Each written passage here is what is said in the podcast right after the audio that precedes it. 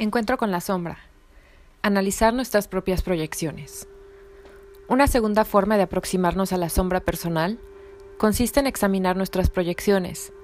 La proyección es un mecanismo inconsciente que acontece cuando se activa un rasgo o una característica de nuestra personalidad que permanece desvinculada de nuestra conciencia.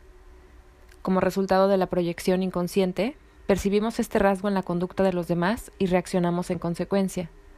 Así vemos en ellos algo que forma parte de nosotros mismos, pero que no reconocemos como propio. Las proyecciones pueden ser tanto negativas como positivas. La mayor parte del tiempo, lo que vemos en los demás son aquellos atributos que nos desagradan de nosotros mismos. Por consiguiente, para descubrir los elementos de la sombra, debemos examinar qué rasgos, características y actitudes nos molestan de los demás y en qué medida nos afectan. La manera más sencilla de llevar adelante este trabajo consiste en hacer una lista de las cualidades que nos desagradan de los demás, como por ejemplo la vanidad, el mal humor, la mala educación, el egoísmo, la avaricia, etc. Una vez hecha la lista, que probablemente será muy larga, debemos seleccionar aquellas características que más odiemos, aborrezcamos o despreciemos. Por más difícil que nos resulte de creer y aún más de asumir, este inventario final nos mostrará una imagen fidedigna de nuestra propia sombra personal.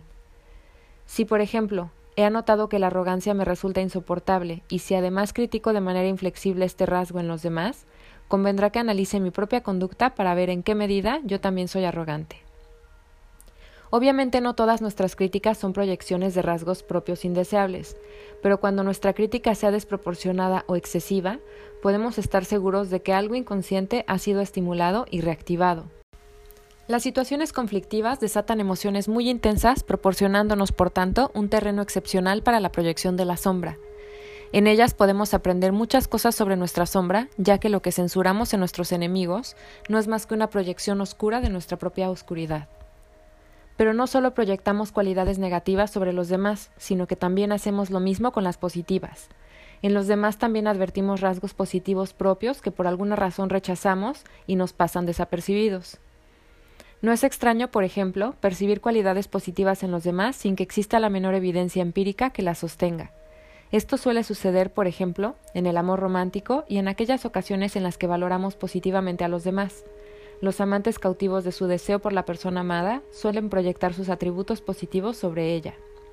En cierto modo, el rasgo proyectado debe estar ahí, de otra forma la proyección no tendría lugar, pero lo cierto es que la intensidad de la presencia real de este rasgo en la persona amada suele diferir notablemente del grado en que lo percibe el amante. Debemos comprender que nuestra sombra contiene tanto cualidades positivas como cualidades negativas. En este sentido, también resulta sumamente interesante enumerar las cualidades que más admiremos en los demás. Así, por ejemplo, cuando nos escuchemos decir yo nunca podré ser así, haríamos bien en analizar esos rasgos, porque es muy probable que formen parte de nuestra sombra dorada.